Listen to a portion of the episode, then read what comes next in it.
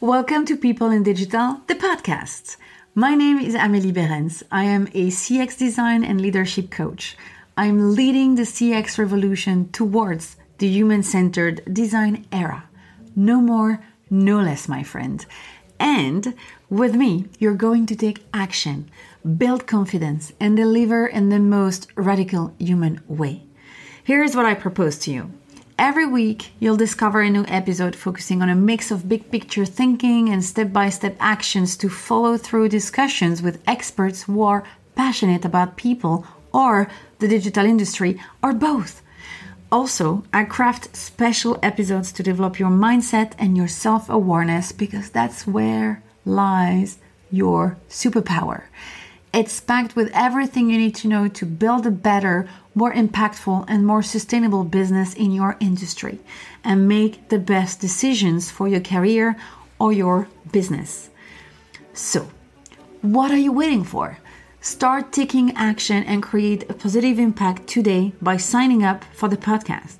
It's like a little commitment for yourself because the only way forward is to focus on people and yourself, of course.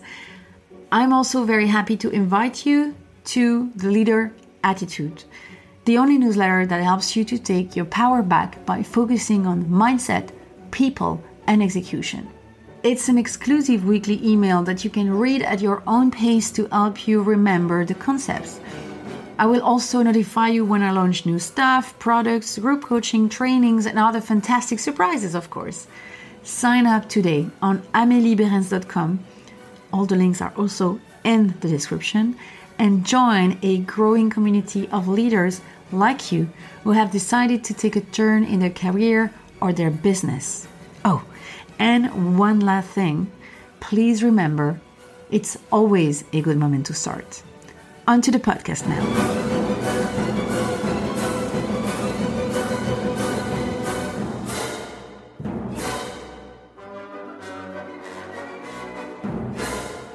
No, it's not going to be a podcast to define a customer centric organization where I try to convince you you need to be customer centric. If you are now listening to this, I know you know. For years, the whole internet has been publishing excellent customer centric theories, facts, and figures about this mindset which makes businesses successful. It all starts from your customer. I'll just remind you of one element Today, customer centric companies are 60% more profitable compared to companies that are not. Okay, I think you get it. But the question is how customer centric are you? Do you have a customer centric mindset? Mm, you don't need a strong company customer centric culture to start. Of course, it makes the process easier when you have the support of your top management, but it can also start with you. You can build small and powerful habits to gain reflexes to help your customers and have compelling products and services. I've got five questions for you. We'll answer together, and for each one, you'll discover a powerful habit to set your mind on the customer in your daily business. And just like that, you'll start to adopt a customer centric mindset. So let's go. First question during the last two weeks, did you use your product or services? It's important to get in touch with the experience your customer will have or already have. I see some witty guys coming to challenge that statement. I once had a person confront me saying, I don't need to use baby diapers to sell them. Well, sure, you don't need to experience them like babies do. But you don't sell to babies, you sell to parents. What do they need regarding diapers? That's what should be your concern. Moreover, experimenting with your customer's experience will help you to map and understand the customer journey and all the aspects of the customer experience. So, here is the first habit. According to the lifetime value of your product and services, set aside planning time to put yourself in your customer's shoe. Test and learn what you're proposing to them. Not as the product expert as you are. You will get a lot of ideas out of this recurrent experience, I guarantee you. Question two In the last two weeks, did you talk directly to your customers? Okay, when was the last time then? If your answer is during the last yearly survey, you can do better. Of course, Yearly studies are important. You need to monitor your business from a lot of different angles. Here, I'm talking about the contact with your customer. Usually, I observe this good habit more often in B2B. Sales, marketing, and operations create contact with the customers for the sake of the partnership. But on B2C, quite often marketers look at me very weirdly when I propose to call 10 of their best clients or even 10 random customers. But it's only some emails or phone calls. That's easy to set up. I guarantee you, even if you sell baby diapers on a national scale, the parents will be very happy to give their feedback and talk about their overall experience with you and your competition. People love giving their opinion and love knowing you care about them. You'll learn so much for a very limited budget. This is better than any customer expert's brainstorming. Just try. And turn it into at least a monthly part of your agenda. We'll see how to scale up these conversation habits once you're familiar with the practice. You can always contact me if you're already there. Question 3 when is the last time you started a meeting with a story or a new insight about your customers? So, the purpose of your business, and especially your job, is to collaborate with your coworkers to deliver solutions to help your customers in an easy and friendly way, right? You can call that selling because indeed you expect your prospect to take action and buy your products and services. With both of these statements, the situation remains the same. You, your team, and other coworkers need to understand who they are selling to, who they are helping. As you become an expert in your clients every day thanks to powerful customer centric habits, you have the responsibility to share this knowledge around you so you gain efficiency as a team. If everybody became a customer expert, the work and the projects surrounding your products and services would be boosted and you would align in an easier way. When everybody looks in the same direction, it's easier, trust me.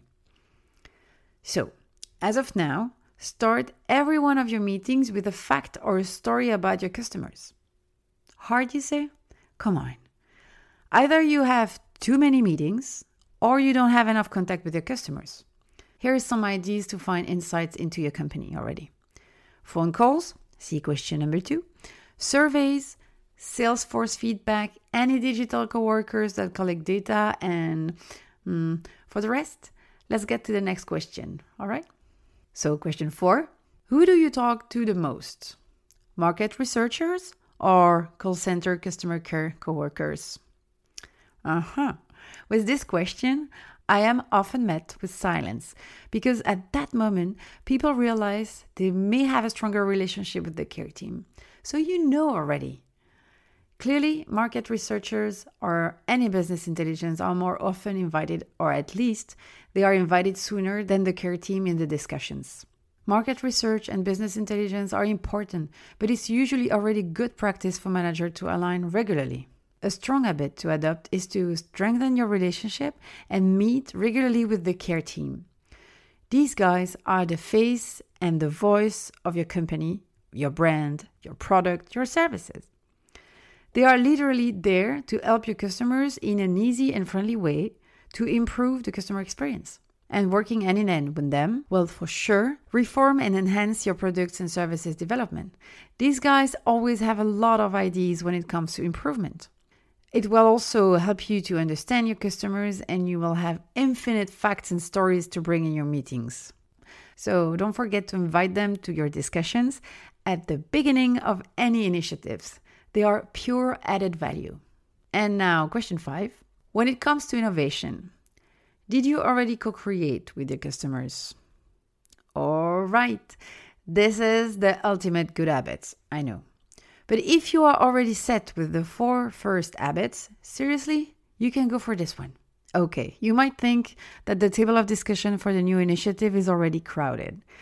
Well, I think you should invite your customers as well. Remember, at that level of customer centricity, I want to highlight you already have 1. A clear idea of your customer journey. 2. Regular calls with your customers.